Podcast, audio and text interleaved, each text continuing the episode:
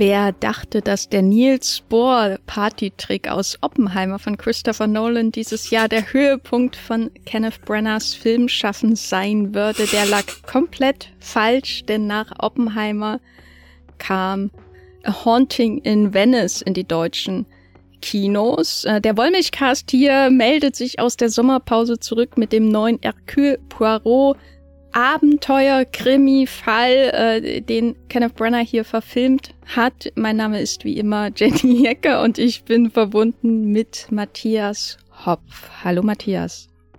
Hallo Jenny. Auf einem Ranking der Brenner-Leistungen dieses Jahr Niels Bohr oder Hercule Poirot, äh, wer hat dich mehr überzeugt? Die Sache ist, an Hercule Poirot ist man inzwischen fast schon gewöhnt, während wenn Christopher Nolan in einem sehr hoffnungslosen Moment Kenneth Brenner wie den Vater in Little Women aus dem Hut zaubert, ist das leider schon einer der größten Hype-Momente des Kinojahres. Umso größer ist aber das Erstaunen über diesen äh, Poirot-Film, den ersten, den wir hier, glaube ich, im Podcast in voller Länge besprechen im Wollmilchcast. Wir werden diesen Film spoilern. Er läuft gerade im Kino. Viel Spaß mit diesem Podcast.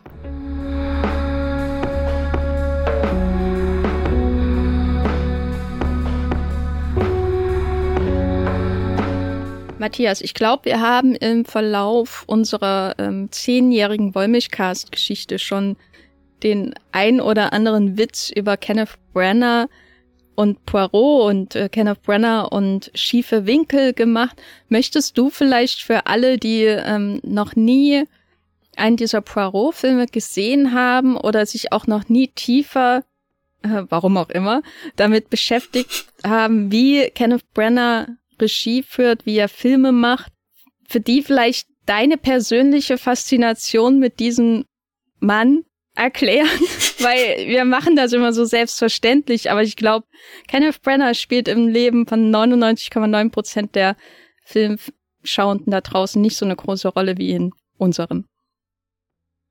Ja, es ist eigentlich, ich weiß gerade gar nicht, wo ich anfangen soll. Vielleicht eine ganz kurze Herleitung, was ich zuerst mit Kenneth Brenner assoziiert habe, war ähm, natürlich Harry Potter und die Kammer des Schreckens und da spielt er ja den schon sehr eigenen Gilderoy Lockhart, der da unglaublich rumstolziert und wie sie am Ende des Films herausstellt, ja auch alles nur erlogen ist, beziehungsweise er die Geschichten anderer tapferer Zauberinnen äh, sich zu eigen macht und, und äh, die dann um die Ecke bringt. Oder so. Und ich dachte immer, ja, das ist halt so eine Rolle, wo sie diesen Shakespeare-Actor genommen haben, damit er mal so richtig aufdrehen kann.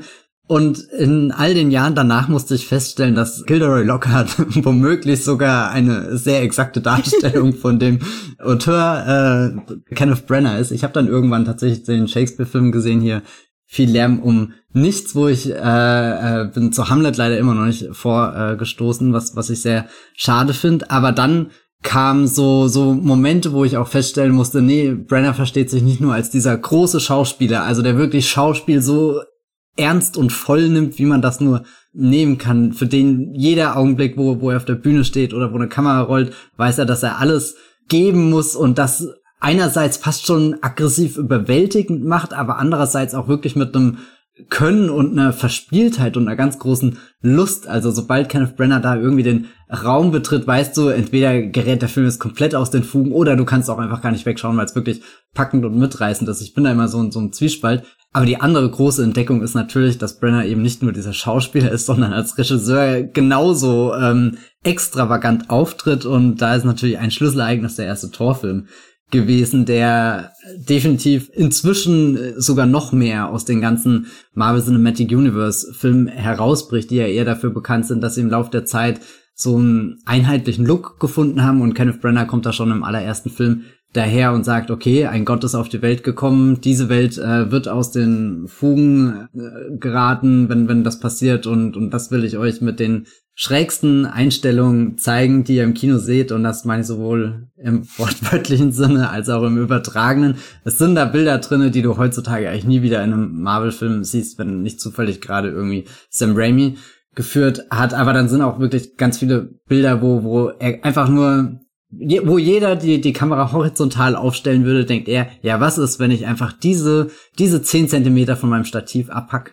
und euch irgendwie so eine Perspektive zeigt, die das alles ein bisschen seltsam verzerrt, ungewöhnlich wirken lässt und man kann eigentlich gar nicht, also ich meine, viele Filme machen das, das hat nicht er erfunden, diese ganzen äh, Canted Angles und so weiter, der, der Einsatz von Objektiven, die, die ein bisschen das Bild verzerren, aber er macht das mit so einer Überzeugung, dass daraus schon schon einfach ein Film entsteht. Und äh, ich glaube, äh, Jenny, du hast auch gejubelt, als jetzt der neue Hercule Poirot-Film wirklich auch schon mit mit einem Bild von Venedig beginnt, dass das nicht irgendwie diese traumhafte Postkartenansicht ist, die man kennt, sondern einfach wirklich so, so ein Bild, wo du das Gefühl hast, die, die Welt ist irgendwie abgerutscht und jetzt steht alles ganz schief. Du kannst richtig sehen, wie, wie, oder also, ich meine, du siehst es nicht wirklich, aber du, du wärst nicht überrascht, wenn quasi die, die ganzen kleinen Kanäle von Venedig, wenn die äh, auf einmal umkippen und das Wasser so über die ganzen Plätze läuft, langsam in die, die Häuser reinläuft, einfach weil alles so äh, schief und chaotisch ist. Und das wundert mich eigentlich, dass er noch nicht auf den Kopf dreht. Also ich bin momentan sehr fasziniert davon, Filme auf dem Kopf zu drehen. Ich weiß nicht warum. Ich will, dass das mal jemand länger ausprobiert. Vielleicht liegt das auch daran, dass Hong Sang-soo dieses Jahr auf der Berlinale einen Film gezeigt hat, der bewusst in Unschärfe gehalten ist und ich finde, man, man sollte im Kino noch ein bisschen mehr damit spielen, wie man einen Film für gewöhnlich sieht und was passiert einfach, wenn man, wenn man das auf den Kopf stellt. Also eigentlich ist das die nächste Entwicklungsstufe. Wenn Kenneth Brenner jetzt drei Hercule Poirot-Filme gemacht hat, ich nenne die anderen noch kurz, 2017 kam Mord im Orient Express und äh, letztes Jahr nach mehrmaliger bedingter, Corona-bedingter Pandemie-Verschiebung kam Tod auf dem Nil ins Kino 2022, jetzt 2023 A Haunting in Venice und hoffentlich noch viele, viele mehr und vielleicht auch irgendeiner auf den Kopf. Kannst du dir das vorstellen, dass das die nächste logische Entwicklungsstufe für ihn ist? Ich kann mir vorstellen, dass er so eine Einstellung wieder verwendet, weil er ja immer auf die offensichtlichste Entscheidung geht, filmisch gesehen, sozusagen. Es ist nicht subtil, das kein, muss man mal dazu sagen. Er, er ist kein experimentierfreudiger Regisseur, würde ich mal sagen. Deswegen glaube ich nicht, dass er den Gaspar Noé macht oder so.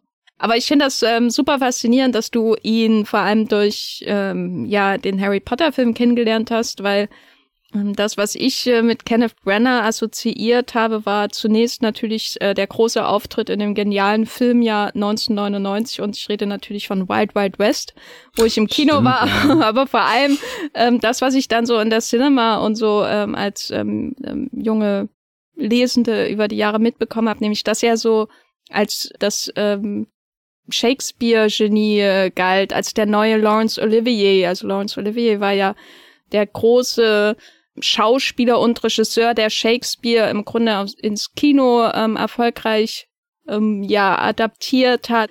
Er, er galt immer als Erbe von Laurence Olivier. So als er angefangen hat mit Heinrich V., was ja eine sehr seriöse Shakespeare-Verfilmung ist, und dann ähm, viel Lärm um nichts und dann der Hamlet, der 70 Millimeter Hamlet mit dem enormen gewaltigen Aufwand. Und dazwischen hat er eben immer so, so, so Ham-Performances in Hollywood-Filmen abgeliefert. The Wild Wild West gehört dazu. Und das mit dem, mit dem Shakespeare, das ist dann aber in den Jahr 2000 ist es so halt, ähm, immer mehr ins Hintertreffen geraten. Das war ja auch nicht mehr so beliebt, sowas im Kino ähm, zu schauen. Und dann, ich fand das immer wirklich faszinierend, weil er hatte ja dann auch so eine Durststrecke in den 2000ern und dann, also abgesehen natürlich von dem Harry Potter Auftritt und dann kam Marvel of all things. Also das, was ich mit ihm assoziiert habe, war große Kunst in Anführungsstrichen in all caps, großer Anspruch, ne, der Bade, der wird verfilmt. Ich meine, der Bade selbst war natürlich auch irgendwie Massenunterhaltung, als er gewirkt hat, aber Shakespeare-Verfilmungen im britischen Kino haben natürlich einen anderen Anspruch als Hercule Poirot-Verfilmung. Hercule Poirot ist das, ähm, was du mit David Suchet oder so in Serien machst, 100 Folgen, äh, eine Stunde oder so. Das ist das, was mit Hercule Poirot eigentlich hauptsächlich assoziiert wurde, so im modernen Filme machen äh, der 2000er und 2010er, bevor äh, Kenneth Branagh kam. Und er hat seine Karriere erneuert mit diesem Tor, was ja auch schon ähm, sehr weit weg ist von Shakespeare, obwohl er natürlich versucht hat, die ganze Asgard-Story mit Shakespeare zu injizieren. Und, und dann diese, diese Wandel einfach hin zu, ich mache jetzt Hercule Poirot. Ich habe irgendwie Shakespeare durchgespielt oder niemand will mir mehr Geld dafür geben. Und ich gebe mich jetzt dem hin, weil, weil kannst du irgendwie eine größere Entfernung zwischen zwei britischen Autoren ausmachen als Agatha Christie und William Shakespeare, ne? Obwohl beide natürlich sehr angesehen sind, sehr, sehr unter, werden sie natürlich sehr, sehr unterschiedlich betrachtet, auch so äh, Gerade natürlich, wenn man so aus Deutschland kommt und gerne in Mustern wie E- und U-Kultur denkt, würde ich sagen, kann man den einen und die andere sehr gut in, in das Schubfach packen. Und der Kenneth Brenner hat gesagt, ich springe jetzt von dem einen Schubfach in das andere und mach keinen Unterschied. ich mache diese Filme und äh, zwar mit dem Furor einer Shakespeare-Verfilmung. Ähm, und das ist jetzt der, der dritte der Haunting in Venice in seinem eigenen kleinen Poirot-Franchise, was, glaube ich, von Anfang an belächelt wurde, weil sowas ja auch nicht mehr im Kino eigentlich existiert. Krimis finden im Kino kaum noch statt in dieser Form, vor allem nicht Whodunits. Das ist was, was äh, sehr stark dem, dem Seriengeschehen letztendlich obliegt, weil da sind keine teuren Effekte in der Regel drin. Äh, da ist keine Action drin. Das ist Erwachsenenkino größtenteils und Erwachsene gehen nicht mehr so oft ins Kino oder so verlässlich ins Kino wie früher.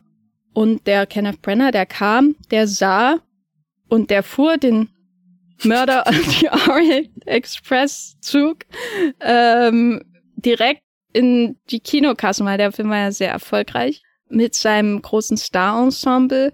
Was würdest du denn sagen, sind die anderen abgesehen von dem Star-Ensemble, so die anderen Elemente, die dieses Franchise ausmachen? Was, wie würdest du sagen, unterscheidet sich äh, die Poirot-Reihe von anderen gegenwärtigen Franchises, die ja auch dieses Jahr wieder im Kino aufgeschlagen haben? Ich finde, glaube so der Haupteinstiegspunkt ist schon das Ensemble, weil einfach sehr viele Stars auf einen Haufen sind. Ist zwar eigentlich heutzutage auch nicht mehr besonders, wenn Fast and Furious mehr Stars hat, als sich der Film selbst dran erinnern kann. Also ich glaube, einerseits sind die Filme natürlich für eine sehr spezielle Zielgruppe der äh, 70 Millimeter Konnoisseure gedreht, zumindestens die ersten. Beiden, was auch schon insane ist, weil du gerade dieses gesagt hast mit äh, U- und E-Kultur und das wirkt jetzt eher äh, wie, wie als wäre wär der dieser belächelte Parot, als wäre das einfach nur dieses Stück Unterhaltungskino und er kommt irgendwie mit so einer Filmemacher-Attitüde daher, die sich gerade sonst im Kino eigentlich nur Christopher Nolan irgendwie leistet. Und wenn Nolan einen Film auf 70 Millimeter ankommt, dann äh, flippen alle aus und wenn Brenner den auf 70 Millimeter dreht, dann ignorieren das alle irgendwie so weg, obwohl das ja eigentlich das Phänomenale ist, dass er sagt, nee, es gibt nicht nur diese, diese Standout-Filme, die noch quasi dir dieses, dieses Filmgefühl geben, sondern ich kann das auch mit was machen, was jetzt auf den ersten Blick einfach wie so das nächste Studio hat entdeckt, dass es, äh, dass man äh, Agatha Christie rein theoretisch verfilmen könnte und und ich gehe da so mit so einer so einer richtigen Hingabe heran und und vielleicht ist das auch meine wahre Leidenschaft und nicht der ausgewiesene Oscar slash Prestige äh, Film Belfast oder so, den er jetzt zwischen diesen Filmen ähm, gedreht hat. Was natürlich irgendwie interessant ist, ist, dass der Film erstmal nicht modern daherkommt, also wo zum Beispiel Knives Out nimmt der super viele Elemente, die wir eben aus äh, Whodunits, Krimis und so weiter kennen und gibt denen gleich so einen modernen Spin. So die Filme sind sehr in der Gegenwart, sehr im Zeitgeist äh, gedacht und nehmen ja im Dialog dann teilweise auch Bezug darauf, während es fühlt sich ähm, wie so so eine warme, äh, gemütliche Geschichte an, die dir, keine Ahnung, am Kamin erzählt wird und du kommst gleich in dem ersten Morland Express zurück in die Dampflok, die da über, weiß nicht, äh, verschneite Strecken und so weiter fährt. Also es fühlt sich alles sehr, sehr klassisch und sehr traditionell an. Wir als Schielter da auch zurück irgendwie zu so einem Kino, was er weiß nicht, irgendwann in den 50er Jahren oder so mal gesehen hat, also so, so, ein, so ein nostalgischer Nebel liegt um den Ganzen. Und dann ist natürlich ein wichtiges Element, was sich, glaube ich, jetzt auch so erst nach und nach herauskristallisiert hat, dass es nicht nur als ein Standout-Highlight äh, Element äh, den, den Cast gibt, der von Film zu Film ausgetauscht wird, mit der Ausnahme von ihm eben als äh, den den Ermittler, sondern dass auch irgendwie das Setting außenrum den Film immer sehr, sehr eindeutig ähm, formt. Eben das erste Mal dieser Zug, die Lok, dann das zweite Mal kommst du von der, von der Enge der Waggons und dieser eisigen Umgebung, kommen wir halt mitten rein in den Sonnenschein, der da über dem Nil ist bei äh, Tod auf dem Nil, ein, ein Ägypten, was da wirklich strahlt in den fast schon unnatürlich äh, schönsten fast. Blau und Fast, nee, definitiv. Das ist der unnatürlichste Film, den man sich vorstellen kann. Ja, aber darin auch schon wieder sehr überzeugend und konsequent. Also ehrlich gesagt, gucke ich mir das lieber an als all diese halbgaren Blockbuster, die du gerade siehst, wo sich keiner entscheiden kann, auf was jetzt gesetzt wird und dann früher oder später auch, weiß nicht, so, so einfach nur dieser, dieses typische, äh, diese typische Grauästhetik oder so übernimmt wie, keine Ahnung, bei 99 Prozent aller Marvel-Filme. Da gucke ich mir lieber irgendwas an, was so richtig knallt und poppt, fast als wäre sein insgeheimes Vorbild Speed Racer oder so gewesen, als er den Tod auf dem Nil gedreht hat. Und jetzt kommen wir an äh, in Venedig und der Charakter ist schon wieder ein ganz anderer. Also es, ich habe auch das Gefühl, dass der Film ziemlich geschickt gerade so vermarktet wird, weil der Trailer auf alle Fälle wie ein Horrorfilm geschnitten ist und ich glaube, jeder, der sich äh, an das, das gemütliche Kaminfeuer von Mord Orient Express erinnert, der könnte hier mit, mit starker Gänsehaut im Kino sitzen und vielleicht äh, die Flucht ergreifen, weil diese Stadt mit all ihren verwinkelten Gassen und Kanälen, mit den Häusern und so weiter, das nutzt er in erster Linie als eine richtig gruselige, unbehagliche Kulisse und das ist definitiv für mich so, so auch einer der, der größten Reizpunkte, so mit jedem neuen Brenner Poirot Film in, in eine neue Umgebung einzusteigen und er ist als Regisseur auch wirklich interessiert daran, die irgendwie zu zeigen. Einerseits hat er, glaube ich, so dieses, naja, wenn ich zumindest die ersten zwei schon mit 70 Millimeter film, dann werde ich euch auch große Panoramen zeigen. Äh, wenn wir da mit dem Schiff über den Nil fahren, können da auch viele äh, so so dieser dieser Kino nimmt dich kurz mit auf diesen kleinen Urlaub sein, aber jetzt auch hier in dem Film habe ich das Gefühl, du, du erfährst auch irgendwas über die, das Alter der Stadt oder so zum Beispiel. Also ein Film, in dem dieses Venedig nicht einfach nur als, guck mal, James Bond fährt hier gerade schnell durch und macht irgendwie eine Verfolgungsjagd, sondern die Häuser, die sitzen da schon länger im Wasser und vielleicht wird diese Stadt auch bald unter gehen, aber vielleicht geht sie auch schon seit 200 Jahren Stück für Stück unter und, und dieser Film zeigt uns genau, wie, wie dieser Prozess des Zerfalls passiert oder so. Was ist denn für dich noch so, so, so ein zentrales Element? Hast du da noch was anderes? Ich weiß nicht, ob ich noch äh, Poirot-immanente Elemente habe, aber was ich immer faszinierend finde, ist, wie er versucht, die Christie-Stories für seine Filme hochzujazzen, um sie mhm. anzupassen an moderne Sehgewohnheiten. Also im ersten Film, also im Orient Express, hat er ja äh, dann noch so Action-Szenen und Schießereien und so weiter drin, die man jetzt bei äh, der Verfilmung mit Albert Finney zum Beispiel nicht unbedingt sieht. Ähm, oder in den diversen Peter Ustinov-Filmen, die es äh, basierend auf Christi Roman gibt, äh, würde man auch sowas nie erwarten. Da geht es immer um das Ratespiel und das ist eigentlich der Grund, zuzuschauen. Ne? Der Charme des Ermittlers, die vielen bekannten Gesichter, das Rate Spiel. Das ist ja im Grunde auch so ähnlich wie wenn man jetzt Knives Out oder so schaut. Da gibt's hin und wieder mal eine Autofahrt, würde ich sagen, aber der, du schaust nicht wegen des Spektakels und der, der Brenner sieht sich immer im Zugzwang, Spektakel einzubauen, alles noch ein bisschen größer zu machen, die Erzählung opernhafter zu gestalten und dann eben auch hin und wieder ähm, ja visuelle Effekte oder visuelles Spektakel einzuflechten, so ein bisschen vielleicht auch aus Angst, sonst nicht kinotauglich genug zu sein, ähm, was ich deswegen auch so als eine der Gründe sehen würde, dass wir jetzt hier einen Horrorfilm mit äh, Poirot Einschlag haben, weil das ja auch letztendlich Spektakel ist, ne, dass eine Krimi-Geschichte reinkommt. Wenn man die Vorlage liest von äh, A Haunting in Venice, das ist dieses Halloween Party äh, von Agatha Christie, die jetzt nicht wirklich viel mit diesem Film zu tun hat, abgesehen davon, dass eine Halloween-Party eine Rolle spielt, dass jemand versucht, Äpfel aus Wasser rauszufischen und dass ähm, die Tina Fey-Figur vorkommt. Das sind so die, die drei großen Parallelen. Der Plot an sich hat sonst nicht viel damit zu tun, aber wenn man die Vorlage anschaut, da wäre das halt so wieder so ein klassisches Whodunit äh, gewesen mit ein paar creepy Aussagen über äh, eine junge Frau und ihr Sexualverhalten. Äh, also we weißt du, wenn du dir das anschaust und was dann auf der Leinwand ist, dann siehst du einen sehr großen Wunsch nach nach äh, bei Laune halten, nach Unterhalten, nach ähm, ähm, Spektakel letztendlich Gefühlen. Das ist sowas, was so eine Konstante in dieser Reihe ist. Immer dieser Kampf, man macht ein Whodunit, aber eigentlich will man kein Whodunit machen.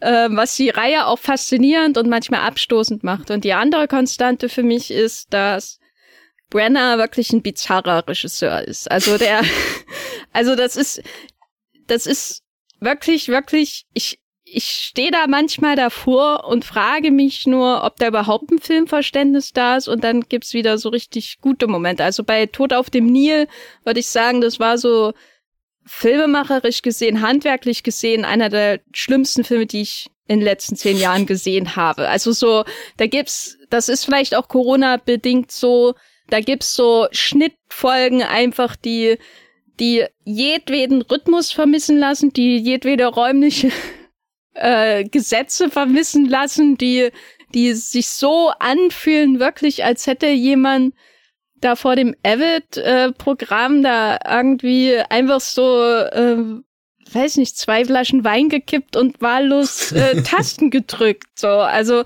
da, was ich mir einfach nicht erklären kann, außer ähm, man musste viele Menschen in einen Raum quetschen, die nie zum selben Zeitpunkt an einem Raum waren, in einem Raum waren. Aber das kann nicht immer der Grund gewesen sein, weil es gibt auch so ganz seltsame Einstellungswechsel in Gesprächen zum Beispiel, wo ich mir denke, da sind schon so ein paar Grundentscheidungen falsch, wie, wie der Kopf geframed wird, wie die Blickachsen zwischen den Menschen quasi suggeriert werden. Da ist so viel falsch oder einfach weird, aber ohne Begründung weird dass, dass ich mich einfach, ich saß da wirklich drin damals und dachte, ich, ich träume, dass jemand mit so viel Erfahrung so einen Film macht. Und ich fand das dann eher auf eine trashige Art unterhaltsam, was in ähm, Tod auf dem Nil passiert. Während ich hier ähm, bei Haunting in Venice komm, oder hier haben wir, glaube ich, so zwei, zwei ähm, Dinge, die durch einen Zufall aufeinandertreffen und sich perfekt arrangieren nämlich dass man das Horror-Genre oder das Kruse- oder Geisterhaus-Genre ähm, als, als ähm, Rahmen hat. Das heißt, das ist sehr viel, würde ich sagen, offener für formale Entscheidungen, die jemand wie Kenneth Brenner trifft, zusammen mit seinem ähm, Kameramann, den man natürlich noch erwähnen muss, seinen Stammkameramann mittlerweile, äh, Harris Samba Lucas.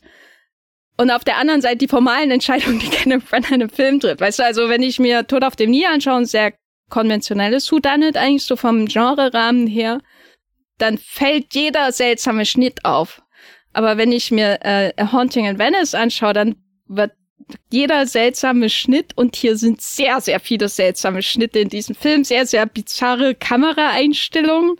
Ähm, alles wird so im Kontext dieses Horrors der, der geistigen Zerrüttung der Hauptfigur, des Grusels, de, der Jumpscares dann irgendwann auch. Alles ergibt Sinn, weißt du, was ich meine? Also deswegen glaube ich, ist das der mhm. gelungenste von den Filmen, weil die bizarren Instinkte des Filmteams und ich nehme an, auch vor allem Brenner, weil es ist, zieht sich durch alle seine Filme in den letzten zehn Jahren, zusammentreffen mit einem Genre, das sehr, das das Bizarre fördert und so, also deswegen, ja, ich, äh, ich saß da drin, als diese erste schiefe Einstellung von Venedig kam. äh, und ich saß in der ersten Reihe in dem Rollwerk-Kino, da in der zwei, also sehr nah an der Leinwand. Und ich dachte wirklich, ist das schon eine Parodie, die er hier von sich selbst macht? Weil, oder ist das einfach das, was er sich immer erträumt hat, zumindest wenn man so sein Stil in den letzten 10, 15 Jahren anschaut. Ähm, und es ist wahrscheinlich eher das, was sich erträumt hat, würde ich sagen. Und äh, was war deine Frage eigentlich? Äh, ich glaube, wir haben immer noch so um die zentralen Elemente gesprochen. Aber ja, nee, fand ich alles super spannend und auch sehr viel nachvollziehbar. Ich habe auch oft überlegt, warum sieht Tod auf dem Nil so aus, wie er aussieht. Und manchmal komme ich auch irgendwie an den Punkt, ist er vielleicht einfach gelangweilt? Und, und weiß eigentlich, dass das nicht gut aussieht, aber er will es trotzdem so drehen, einfach um den Beleg für sich dann zu Hause auch zu haben und zu sagen, naja, okay, das ist jetzt wirklich eine sehr seltsame Einstellung geworden. So hätte ich nie zuvor eine Person geframed. Jetzt habe ich das mal gemacht und naja, gut, das Ergebnis ist jetzt nicht sonderlich gut geworden, aber mein Gott, das ist jetzt das, womit ich arbeite, weil Andersrum hat hier der Tod auf dem Nil so eine Szene, ähm, wo sie auf dem Schiff sind und da, da ist oben auf dem obersten Deck so ein Raum, der, der sehr verglast ist. Und er fährt mit der Kamera da an dem Glas vorbei, während die Menschen vorbeilaufen und auf einmal zersplittern die Menschen in tausend Teile in dem Glas. Und das ist so, so, so, so was unfassbar Geniales. Ich glaube, das macht er eigentlich auch schon im äh, Mord im Orient Express, wenn er da manchmal so in die einzelnen Waggonabteile rein äh, guckt. Also irgendwo steckt da schon immer eine, eine sehr große Freude dran, glaube ich. Mit, mit, weiß nicht, mit diesen Bildern einfach äh, zu spielen und ja, ich weiß nicht, aber definitiv unterstütze ich deine äh, Beobachtung, dass sich Haunting in Venice am besten dafür anbietet, weil eben der Horrorfilm, glaube ich, sehr viel mehr zulässt. Wenn ich zum Beispiel an Tod auf dem Nil denke, denke ich auch erstmal so an die Aufnahmen, die vielleicht eher Richtung eines Monumentalfilms gehen können. Und der hat ja definitiv nichts, was da so aus dem Ruder läuft, wie das bei, bei Brenner übrig ist. Also ich glaube, es mit gewissen Genres verbinden wir auch einen gewissen Rhythmus, eine gewisse Art von, von Bildern, von, von Einstellungen, von, von Bewegungen, die wir in sowas erwarten können. Und eigentlich finde ich es sehr angenehm, dass Brenner da immer jemand ist, der der reingrätscht und jetzt ist halt das Genre auch komplett auf seinem, seinem Grätsch-Level und er kann das so, so weit dehnen, ähm, wie er das will. Es wird auf alle Fälle nicht langweilig und ich habe auch sehr gejubelt, als diese ersten Establishing-Shots von Venedig. Da dachte ich kam. echt, der, das ist ein Film, der wurde ausschließlich für den Wollmilchcast gemacht. Was mich beschäftigt ist auch nochmal dieser Unterschied. Du kannst ja in sein Schaffen scha schauen und definitiv sagen, okay, hier ist Belfast und hier ist Tod auf dem Nil. Glaubst du, er dreht diese Filme mit dem gleichen Mindset oder weiß er, okay, jetzt drehe ich hier diesen ernsten, seriösen Film, der von allen wirklich aufmerksam besprochen wird und jetzt drehe ich hier wieder den Spaßfilm? Oder ist es insgeheim sogar so, dass er sich denkt, naja gut, jetzt drehe ich halt den Belfast, das ist easy, das kann ich, das habe ich schon tausendmal gemacht.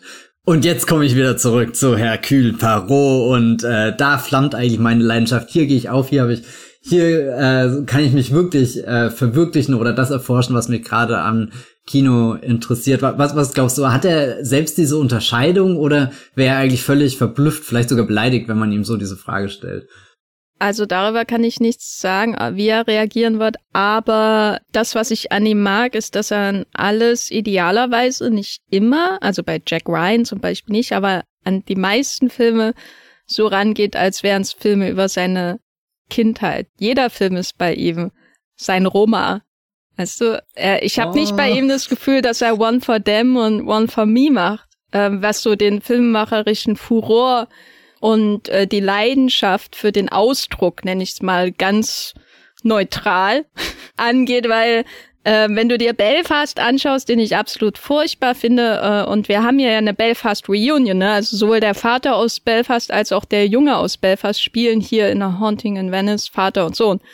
Äh, wenn du dir das anschaust, äh, da mit dem Schwarz-Weiß und den expressiven äh, Lichtschattenspiel und natürlich auch hin und wieder wieder ein schiefer Winkel und so.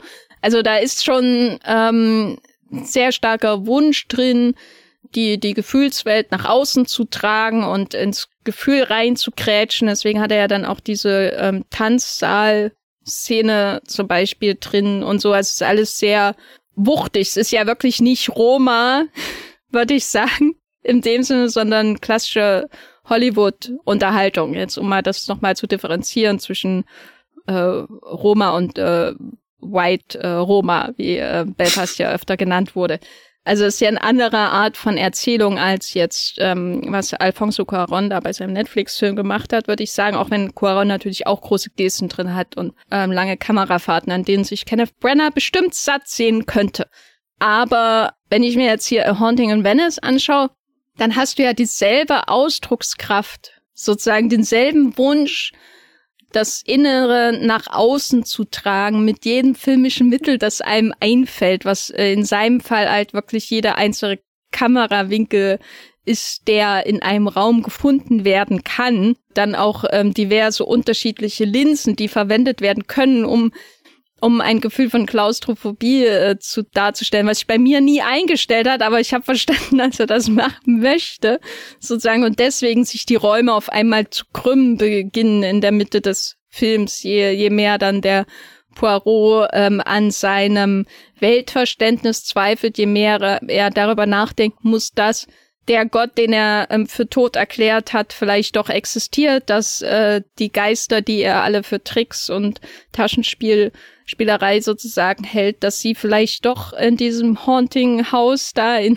Venice äh, ihr Unwesen treiben, also desto mehr eskaliert ja auch die Bildsprache, wobei man sagen muss, bei diesem Film auch von Anfang an alles eskaliert. Ne? Also es ist, es gibt ja kein normales sein, außer in, in, in Venedig in diesem Film, außer das letzte Bild, würde ich sagen, was dann so ein langer, geschwungener, entweder Drohnen- oder Hubschrauber-Shot ist, wo dann äh, man sich von der Dachterrasse entfernt und auf einmal ist alles sehr klar und sehr ruhig und gerade, würde ich sagen. Äh, und die Sonne ist da und äh, Venedig sieht wieder aus wie Touristenparadies, aber alles vorher, sage ich mal, 90 Prozent des Films sind ja schon ähm, Eskalation und die ersten zehn Minuten, bevor es bei vorher überhaupt ins Geisterhaus kommt, sind ja auch schon Eskalation. Also alles, also so rein visuell gesehen, der, der Poirot in diesem Film ist ja schon komplett zerrüttet, bevor er überhaupt äh, auf die Halloween-Party geht.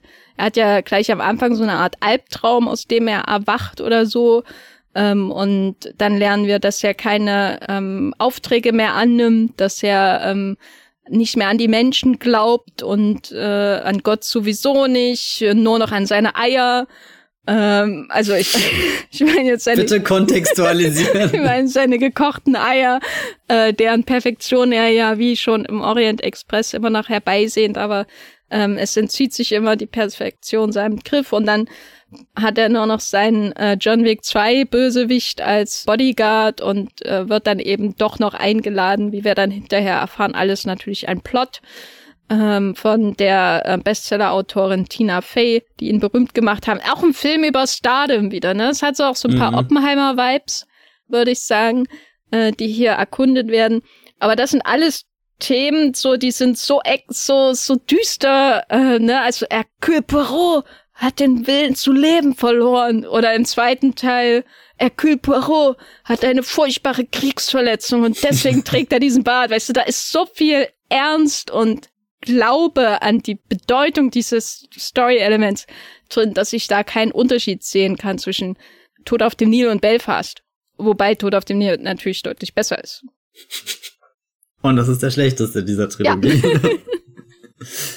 ja. Also ich bin auch immer beeindruckt. Ich denke immer, es ist super leicht, diesen Parot zu spielen. Ähm, also nicht, dass ich das selbst könnte, aber wie er erstmal auftritt mit all diesen, diesen Eigenheiten, die die Figur mitbringt, wirkt das somit, naja, langweilt ihn das nicht selbst, wenn er das jetzt schon zum dritten Mal macht, immer das gleiche, immer der Bart, immer der Akzent. Nee, immer er ist ein Ham, er liebt das so. Er liebt ja, falsche ja, aber, Bärte, aber, er liebt schlechte ähm, Akzente, er ist ein, äh, tief äh, drin ist er ein Ham, ein Schauspiel-Ham, ähm, wie in Wild Wild West damals. Und in seinen besten Filmen zeigt sich das auch in seiner Regie. dann dann inszeniert ich, ich glaub, er, wie er spielt. Deswegen, der Oppenheimer ist ja noch langweilig im Vergleich zu, zu, zu, zu Haunting in Venice.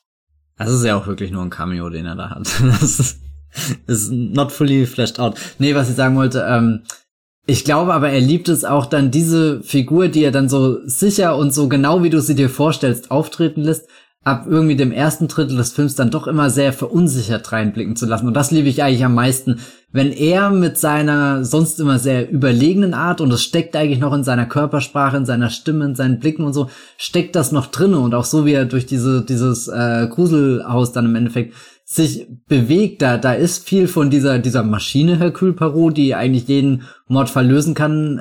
Äh, er braucht nur genug Zeit, damit er halt kurz alle, alle Kombinationen irgendwie in seinem Kopf äh, durchspielt. Aber ich liebe es, ihm dabei zuzuschauen, wenn er dann so ein, so, so kurz so, so ein Zittern irgendwie in seinen, seinen, seinen Worten hat, in seiner ich dachte, in seinem Bart. Mund. Also ja, oder in seinem Bart, in seiner Mund, oder in seinem, seinem ganzen Ge Gesicht, wenn du irgendwie siehst, okay, Herr Kühlparot ist gerade auch wieder an den Punkt gekommen, wo er seine, seine, seine Weltvorstellung hinterfragen muss. Und das passiert ja im Endeffekt in jedem Film und in jedem Film versucht er das so, so ein bisschen existenzieller noch zu gestalten und, und ich weiß nicht, es macht super viel Spaß, ihm dabei zuzuschauen, weil, weil, weil, weil er halt alles raushaut, was er in dem Moment zur Verfügung hat und, und also so, ich bin an dem Punkt, wo ich mir sogar Sorgen um diese Figur manchmal mache, weil ich, weil, weil er so, so verloren auch zwischendrin ähm, wirkt in, in den ganzen Visionen oder, oder die, die Illusionen, die sie ihm da offenbaren, stellt sich ja dann am Ende des Films auch heraus, dass er unter äh, Drogen stand und sich Dinge eingebildet haben, die halt definitiv nicht da waren, aber vielleicht hat er halt doch irgendwas gesehen, was, was das Erklärbare übersteigt. Und, und er ist ja eigentlich in dem Modus, dass er sich das auf keinen Fall nicht eingestehen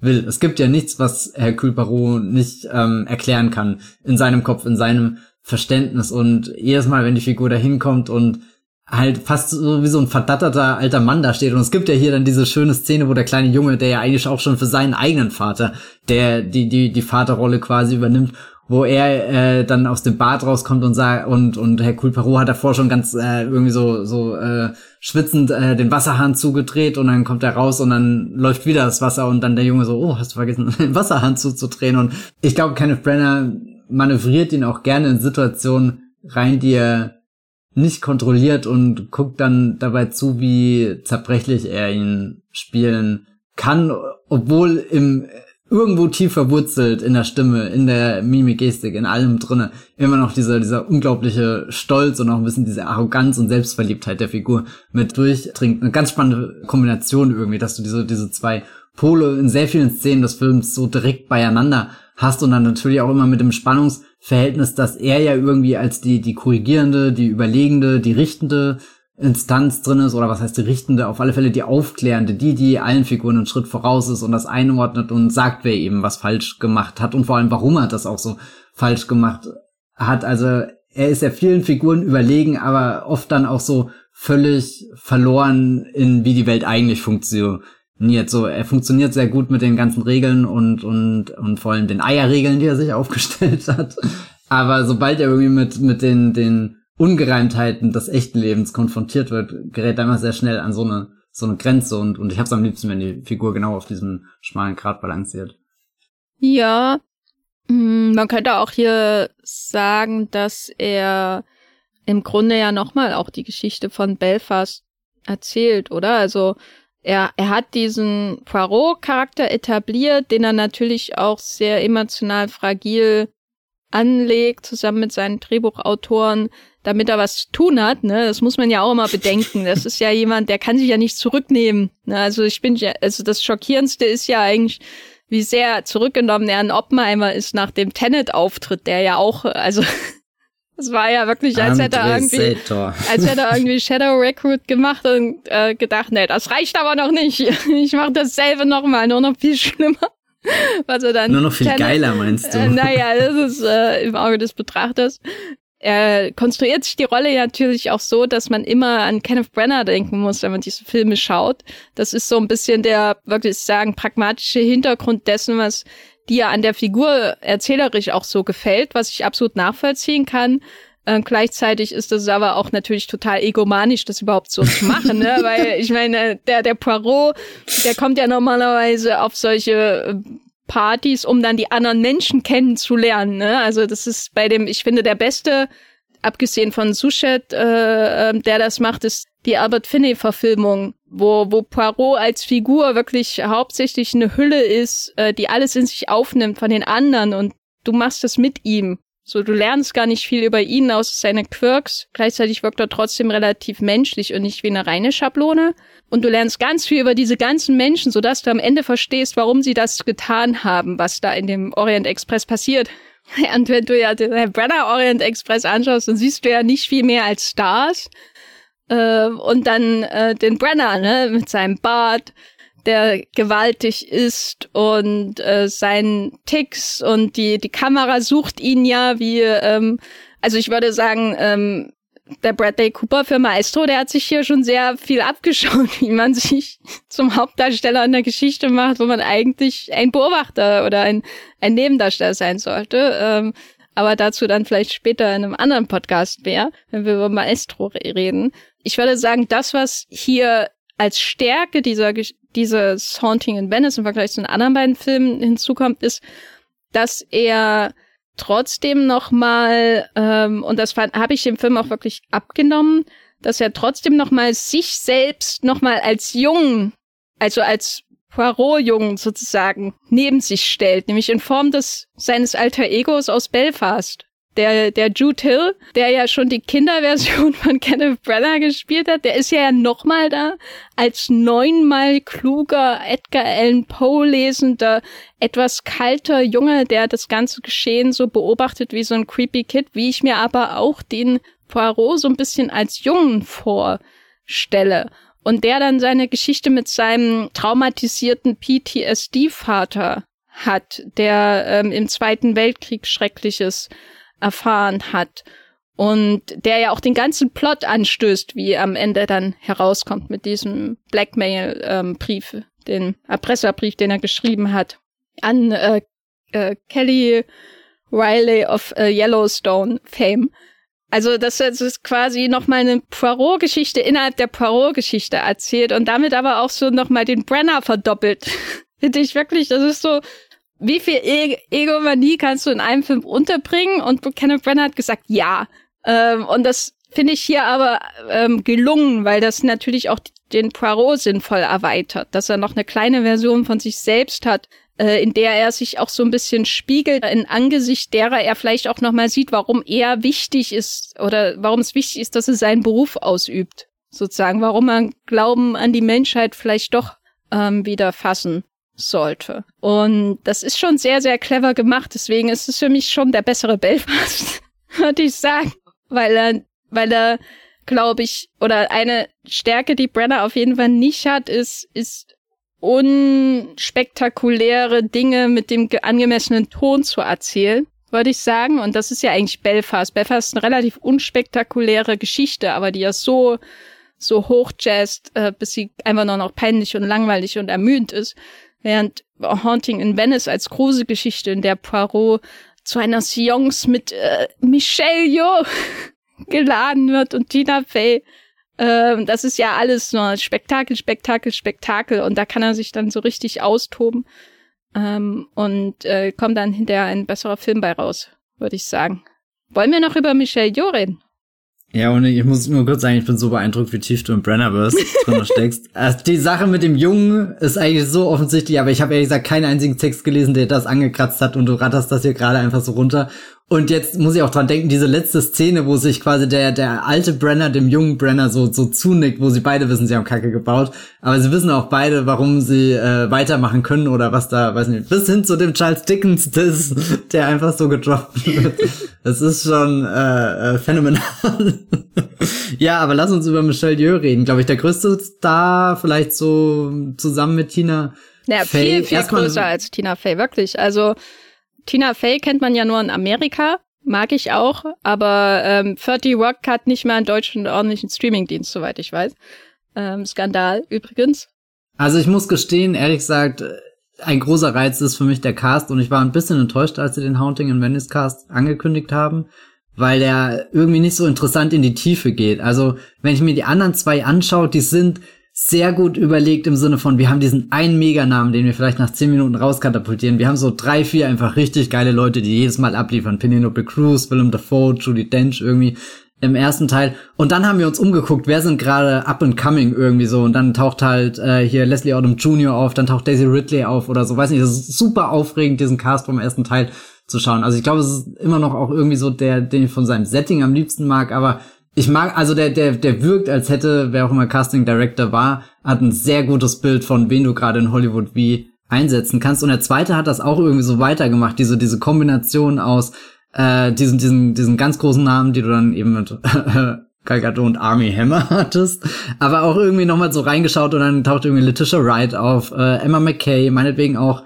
äh, ja, keine Ahnung, Rose Leslie habe ich ehrlich gesagt gar keine Ahnung, wo die gerade in Hollywood steht, aber zumindestens weiß nicht, es hat sich alles irgendwie aufregender angefühlt als die Haunting in Release Ankündigung, wo jetzt im Endeffekt nur Michelle Yeoh und Tina Fey für mich irgendwie so aus dem Cast herausragen. Und selbst Kelly Riley, die ich eigentlich in anderen Rollen schon sehr stark fand, hat hier, weiß nicht, irgendwie eine sehr, sehr undankbare Figur, aus der sie nicht viel rausholen kann und dann auch, ich habe es, glaube ich, dir schon mehrmals gesagt, aber Jamie Dorman bin ich irgendwie unfassbar enttäuscht. Ich weiß gar nicht warum, eigentlich verbinde ich mit dem gar nicht so viel, aber ich dachte immer, ähm, die Rolle, äh, er spielt ja diesen Vater, der eben dieses ganze Trauma mit sich rumträgt und ähm, der, der auch schon sehr viel am Spielen ist, sehr viel am Zittern ist, sehr viel am offenkundig den Verstand verlieren und das war für mich immer, er ist sehr schnell immer in dieses eine Level gekommen und dann hat sich nie was draußen rum entwickelt und irgendwann war ich sogar genervt, wenn er im Film war und in diesem Modus irgendwie so da durchmanövriert hat, weil es hatte nichts von dem Lustvollen, was ich viel bei, bei Brenners Schauspiel dann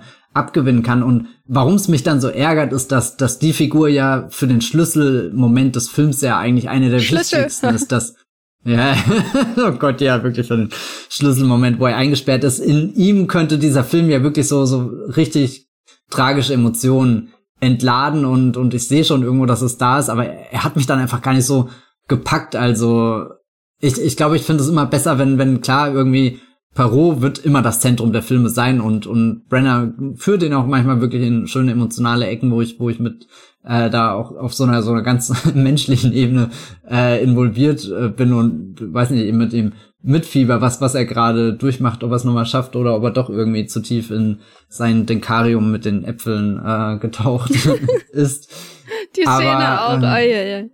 Ja, keine Ahnung. Ich habe das Gefühl, bei den anderen beiden Filmen war ich noch mehr in, in eben das ganze Ensemble involviert und habe eigentlich mitgefiebert, dass irgendwie alle und keiner der Mörder ist. Und hier ist es so, die haben alle gute Motive, irgendwie konnte ich alles nachvollziehen aber sie wirkten auch, gerade weil ich auch, ähm, aber ich glaube, das liegt auch, das ist auch was, was all diese drei Filme zusammen haben. Ich gucke die erste Stunde immer deutlich lieber, weil du hast die Einführung des ganzen Ensembles, du hast die Einführung des äh, Mordplots und du hast die Einführung der Umgebung, des Settings und so. Und das ist für mich immer der, der aufregendere Teil, als wenn er dann in diese Kreuzverhöre geht, aber vielleicht nutzt es auch einfach nur ab, wenn du es halt zum dritten Mal in einem Film siehst und dann ist es ausgerechnet der Film, der nicht die ganzen interessanten Namen irgendwie hat, wo die Figuren selbst dann auch nicht so stark sind. Da, also so, der ist schon richtig cool, was eben Brenner rastet als Regisseur aus, aber was Brenner so ganz konkret mit den, den, den, diesen, diesen obligatorischen Whodunit äh, Krimi-Elementen macht, da, weiß nicht, da hat mir irgendwie so, so die Würze Gefühl, ge, äh, gefühlt, äh, gefehlt.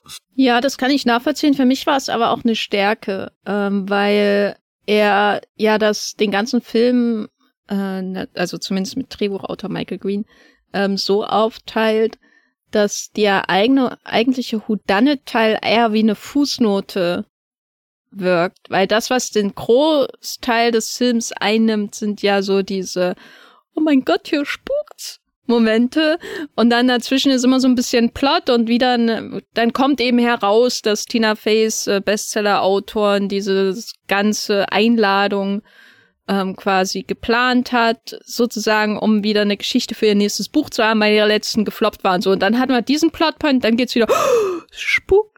Und weißt du, also, also ja, der, während bei, ich würde sagen, Tod auf dem Nil, aber vor allem natürlich auch dem Orient Express ähm, da, da ist sehr viel mehr so alles plotorientiert erzählt, um dann zu dem großen Finale zu kommen, wo dann noch eine Schießerei stattfindet oder Verfolgungsjagd oder Action-Szene beim Orient Express und dann werden die da alle so so auf äh, äh, geführt, äh, wie beim letzten Abendmahl vor dem Zug, mhm. wo ich immer noch nicht glauben kann, dass es jemand gemacht hat. Das äh, ist so gut. Äh, aber das ist so, ich fand das immer langweilig. Also ich finde die Idee irgendwie süß, dass es jemand gedacht hat, das, das, das ist eine Konfrontation mit Schuldigen. Und in dem Fall sind sie alle schuldig. Aber ich fand das immer langweilig, weil ich ja, ähm, ich wusste ja, wie das ausgeht. Ich habe ja schon diverse äh, Modern Oilings Geschichten gelesen und ich finde seine das ist das eine Problem ähm, an, bei Tod auf dem Nil genauso, weil das äh, der Ustinov-Film ist, glaube ich, mein Lieblings-Poirot-Film ähm, bis bis zu Haunting in Venice. Ähm, äh, aber ähm, das andere ist, dass dass er aus diesen Dialogkonfrontationen als Filmmacher auch nicht genug rausholt. Das ist ja das Bizarre, ne? dass jemand berühmt wurde durch Shakespeare-Verfilmung, wo man denkt, ja, wenn du Shakespeare verfilmst, dann musst du eigentlich auch groß darin sein, Dialogwechsel zu inszenieren. Aber Brenner ist jemand, ist mein Eindruck. Und ich mag zum Beispiel manche seiner Shakespeare-Verfilmungen wirklich sehr. Also auch den, den Heinrich mag ich sehr und äh, Much Ado About Nothing und so ist wirklich ähm, sehr schöne Filme, auch wenn sie aus heutiger Sicht viel zu zurück, zurückhaltend sind äh, für Kenneth Brenner Filme. Aber Brenner ist jemand, wo ich das Gefühl habe, dass er sich eigentlich nur für die Monologe interessiert.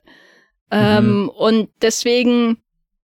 Was ja eigentlich sehr gut passt zu ja, aber, seinem Gilderoy Lockhart, was auch immer. Genau, Profil. genau. Also Brenner macht Shakespeare-Filme nicht, um Polonius toll aussehen zu lassen, sondern um Hamlet toll aussehen zu lassen, bei seinem Sein oder Nichtsein.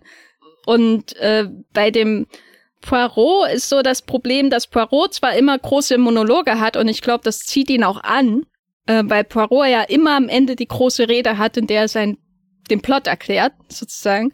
Und das ist, glaube ich, das, was, was äh, ihn dazu bewegt, diese Filme überhaupt zu machen. ähm, dass eine große Kenneth Brenner-Szene am Ende jedes Films steht. Wäre meine Interpretation aus der Ferne. Aber der Monolog, den Poirot hält, der dreht sich immer um andere Menschen. Ne? Poirot ist nicht dem Zentrum dieser Geschichte. Es sind andere Leute, die da aufgereiht sind, wie im letzten Abendmahl oder die da in dem äh, venezianischen Palazzo rumsitzen äh, im Finale. Und das ist diese, diese, diese Differenz, die er nie zu überbrücken vermag. In keinem dieser Filme wirklich. Dass, dass er sich eigentlich für andere Menschen als sich selbst interessieren muss, der Poirot. Ähm, deswegen finde ich das in den ersten beiden Filmen auch nicht wirklich groß, diesen dritten Akt, während der bei, bei den Ustinov-Filmen ist es immer der beste Teil. Weil du hast dann Peter Ustinov, der in seinem gestandenen Poirot da ist ohne offene Fragen, das ist Poirot, der ist fest, der verändert sich mehr, nicht mehr, du weißt genau, was mit dem ist und du musst auch nicht mehr wissen. Und dann nach und nach alle diese reichen Schnösel platt machen. So. Und das ist ein Riesenspaß, ihm dabei zuzuschauen. Während bei Brenner ist, wirkt das immer wie so Schattenboxen, weil er ja sowieso immer nur alleine boxt. Und der Schatten aber diesmal eigentlich vor ihm steht und so, aber weißt du, es entwickelt kein es ergibt sich kein Zusammenspiel mit den anderen wirklich. Deswegen mochte ich das diesmal lieber, weil der, der Plot-Teil ähm, so ans Ende gedrückt wird, dass ich lange Zeit mich gar nicht mehr dafür interessiere, wer eigentlich hier für was verantwortlich ist, sondern einfach nur Freude an den es spukt Momenten dieses Films habe. Und dann wird ganz schnell dieser große Monolog am Ende abgehandelt und dann ist der Film fertig um äh, eine lange und breite Erklärung in meinem eigenen Monolog hier zu bringen, warum ich Haunting in Venice, was das angeht, überzeugender finde als die anderen Filme. Ähm, kannst du das nachvollziehen? Guter, guter Monolog. Ich mag zumindest in, äh, sowohl im Express als auch hier in Venedig sehr, dass äh, am Ende dieses Gefühl, oh, we as a society oder so rauskommt. Das war irgendwie bei Tod auf dem Nil, der zerfällt halt am Ende und das ist auch irgendwie der, wo ich immer das Gefühl habe, da wird das Ende halt noch so durch exerziert. Da ist es wirklich eine Aufgabe, die der Film macht und das weiß nicht, ich kann mich auch ehrlich gesagt gar nicht mehr dran erinnern, was jetzt genau. Aber das kann ich nie bei diesen Filmen, deswegen haben die auch irgendwie einen großen Rewatch-Faktor für mich, weil ich jedes Mal wieder überrascht bin. Wenn, wenn du gerade das, das nicht gesagt hättest. Das ist mal wie, wie Memento, ne? wenn man äh, yeah. Film schaut. Tatsächlich. Ich habe auch neulich zu irgendjemandem gesagt, ich weiß gar nicht, äh, dass ich die, die Scream-Filme immer wieder gucken kann, weil, weiß nicht, die, das sind ja inzwischen sechs Stück und ich bin so durcheinander, was jetzt in welchem der Meta-Meta-Twist auf den Meta-Twist war, dass ich sie wirklich gucke, als würde ich sie jedes Mal das erste Mal schauen, weil, weil ich eben mit allem und mit nichts rechne und dann also keine Ahnung, das ist wirklich ein, ein großes Geschenk der Reihe. Ich gucke die jetzt auch nicht wirklich jedes Jahr durch, also kenne die nicht in- und auswendig, aber jedes Mal, wo ich Scream schaue, bin ich komplett begeistert von den Enthüllungen und denke mir dann erst so später, ah ja, stimmt, das kam dir eigentlich doch irgendwo bekannt vor. Und bei Mord im Orient Express ist es wirklich jedes Mal, also wenn du das gerade auch nicht gesagt hättest, ich habe das nie auf dem Schirm, dass das alle am Ende äh, irgendwie ähm, sind, aber das ist auch irgendwie so, dass, dass die Geschichte so verbunden ist und das ist hier, hier auch der Fall und hier ist es auch irgendwie auf die, die tragische Spitze wirklich geschoben, ähm, weil da ja, also klar, da findet sehr viel Böswilligkeit auch statt und die Menschen denken da schon sehr, sehr eingeengt auch irgendwie in ihren Möglichkeiten, aber wenn, wenn irgendjemand da einen Schritt zurückgetreten wäre, hätte dieses, die, dieser ganze Spuk vielleicht auch gar nicht stattfinden müssen und, und dann findet er statt und zwar wirklich auf die schlimmstmögliche Art und Weise, weil so viel ähm, falsch angenommen wurde, das ist also wirklich fantastisch. Also es mochte ich sehr, wo er das am Ende runterbetet und sein, sein Monolog äh, hält. Was ich wissen will, ist, wenn jemand äh, einen Hamlet-Monolog hält, bist du da in, äh, sitzt du da und äh, schaust Kenneth Brenner an oder, oder lieber Lars Eidinger? Äh, ich warte darauf, dass jemand sein oder nicht sein sagt, damit ich aufstehen kann, hinter die Kulisse zur Hauptdarstellerin zu gehen, wie bei Lubitsch, den ich neulich nochmal geschaut habe. Deswegen muss ich jetzt auch, als ich Haunting in Venice geschaut habe, sehr lachen, wenn er da zum Monolog angesetzt hat, weil er mir immer, ich muss mir immer Jack Benny in Sein oder Nichtsein vorstellen, der so ein aufgeplusterter großer Schauspieler ist, der bei jedem Nazi, den er trifft, so sagt, oh, Sie haben doch bestimmt mal von dem großen Josef Tura gehört und die Nazis immer, nein. ähm, und äh, das ist so eine Art von, ich würde sagen, Schauspieler, äh, bei der also Karikatur eines Schauspielers, die äh, manch ähm, Parallele vielleicht hat mit ähm, Brenners Selbstverständnis als Künstler, wenn ich das so sagen darf. Wollen wir noch über Venedig reden? Oder vielleicht ein Satz, äh, eigentlich ah, wollte ich ja noch. äh, ein, ein Satz, äh, Michelle Jo, weil ich glaube, über sie habe ich noch nichts gesagt. Ja, ich kann nachvollziehen, dass die Besetzung größtenteils ein bisschen enttäuschend ist.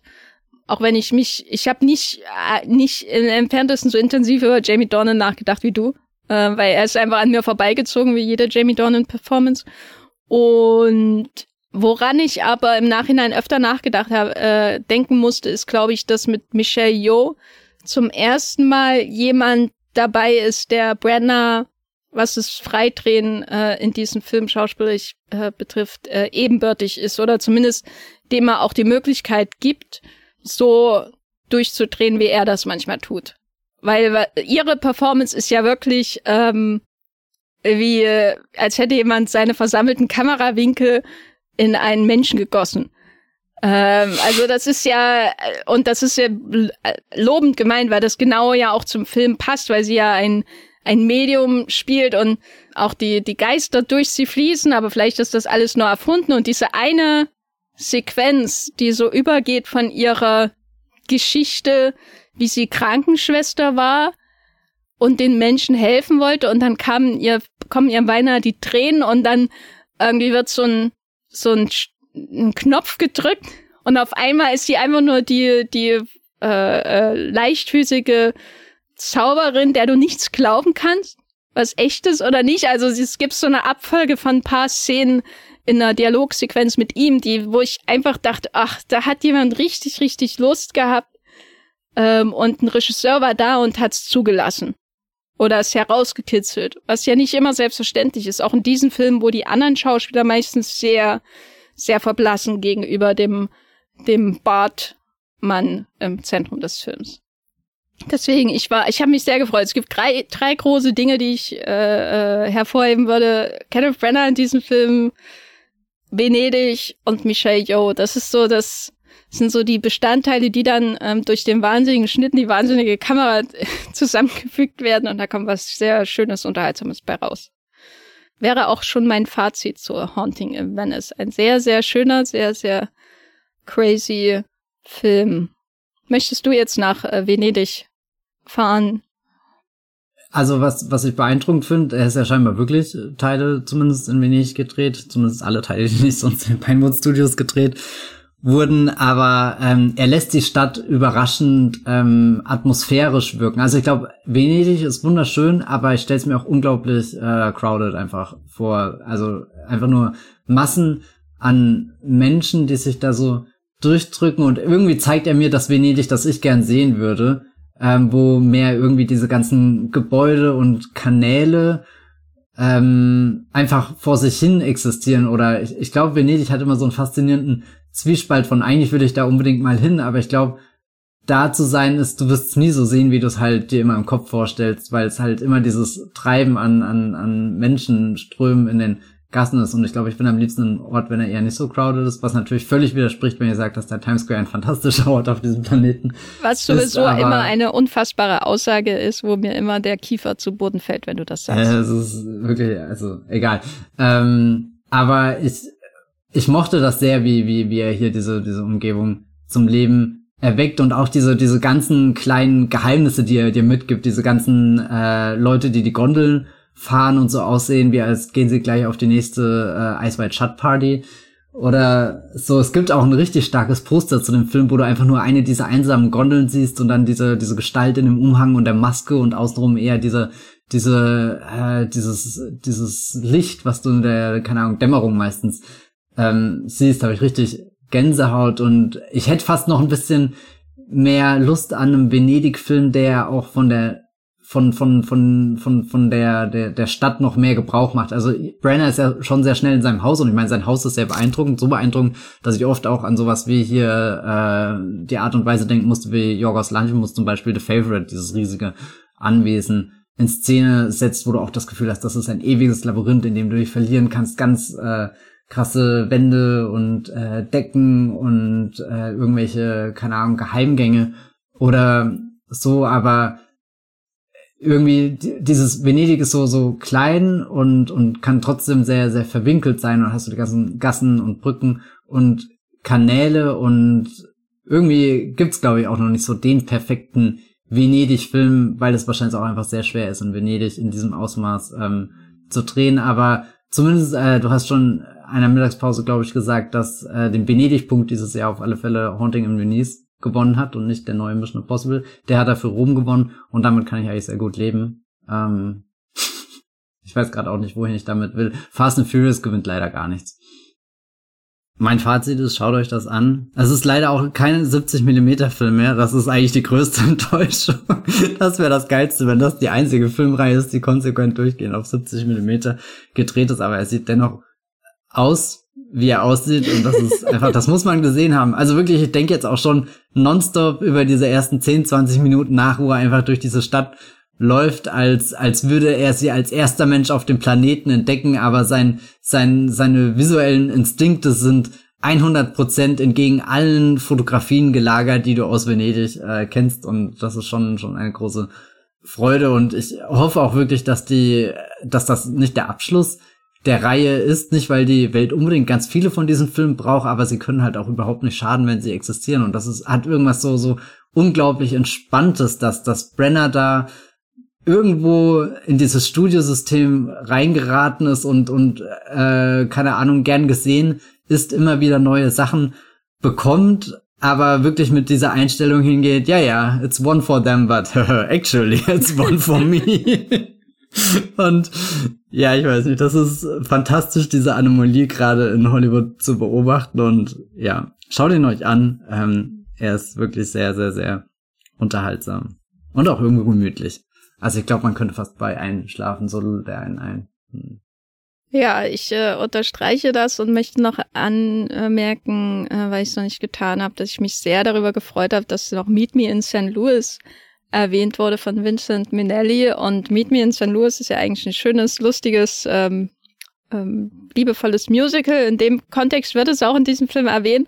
Aber der Film zeichnet sich durch einen der gruseligsten Halloween-Sequenzen die äh, man jemals hätte von, von ähm, Vincent Minnelli erwarten können, was im äh, Haunting in Venice nicht erwähnt wird. Und äh, im Nachhinein dachte ich dann auch so, als der Abspann lief und ich rausgestürzt bin, aus dem Kino, ähm, ob er, ob da jemand irgendwie diese Sequenz gesehen hat und dachte, ich mache das als ganzen Film und zwar irgendwie hässlich, aber wunderbar.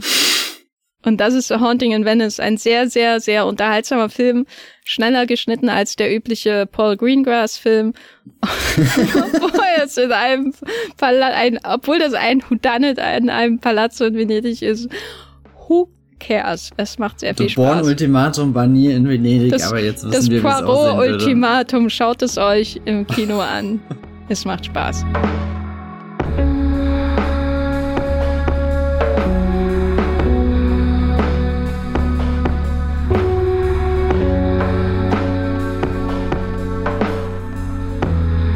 So, ich glaube, das wird vorerst unser Ersatz für einen äh, Brenner-Cast sein, aber vielleicht machen wir den auch noch irgendwann hier am Wollmilchcast.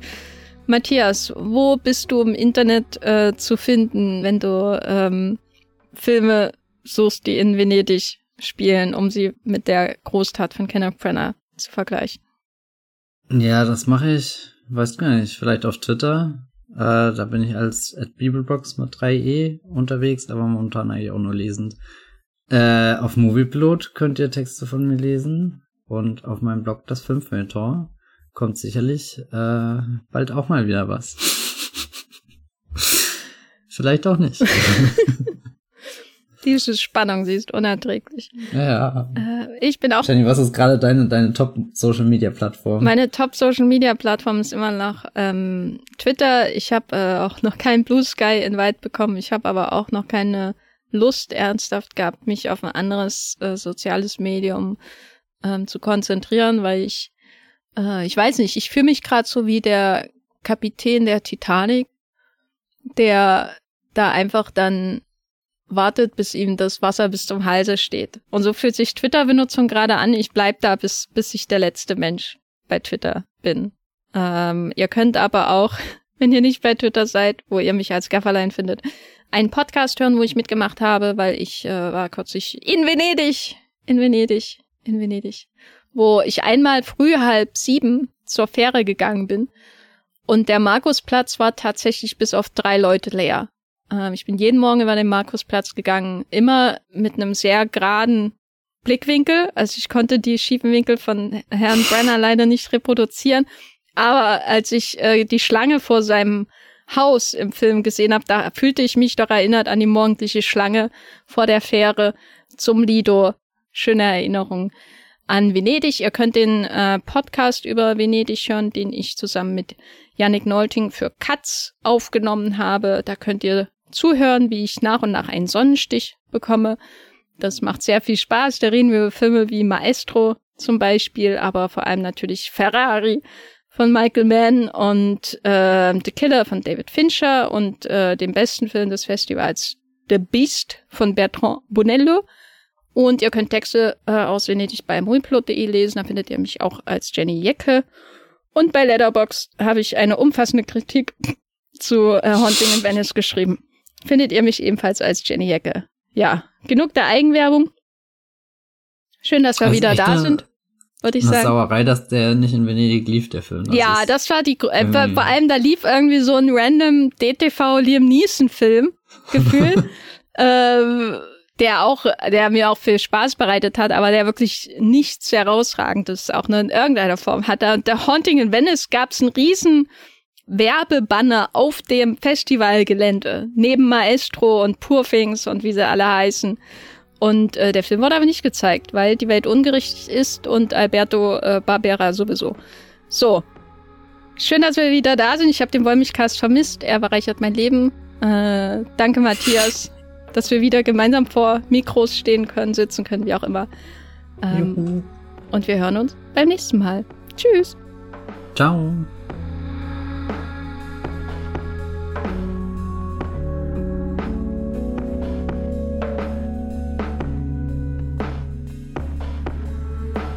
Der Wollmilchcast wird produziert von Matthias Hopf und Jenny Jecke. Unser Intro und Outro stammt aus dem Song Slam Canto von Kai Engel. Ihr könnt den Podcast bei allen gängigen Apps abonnieren und wir freuen uns über Kommentare und Bewertungen bei iTunes.